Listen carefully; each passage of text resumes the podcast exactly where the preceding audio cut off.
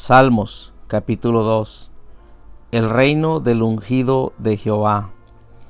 ¿Por qué se amontonan las gentes y los pueblos piensan cosas vanas?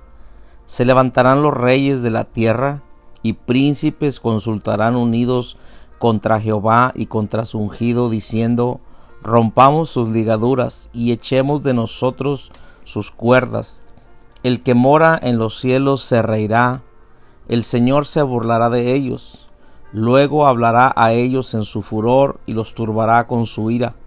Pero yo he puesto mi rey sobre Sión, mi santo monte. Yo publicaré el decreto. Jehová me ha dicho, mi hijo eres tú, yo te engendré hoy. Pídeme y te daré por herencia las naciones y como posesión tuya los confines de la tierra.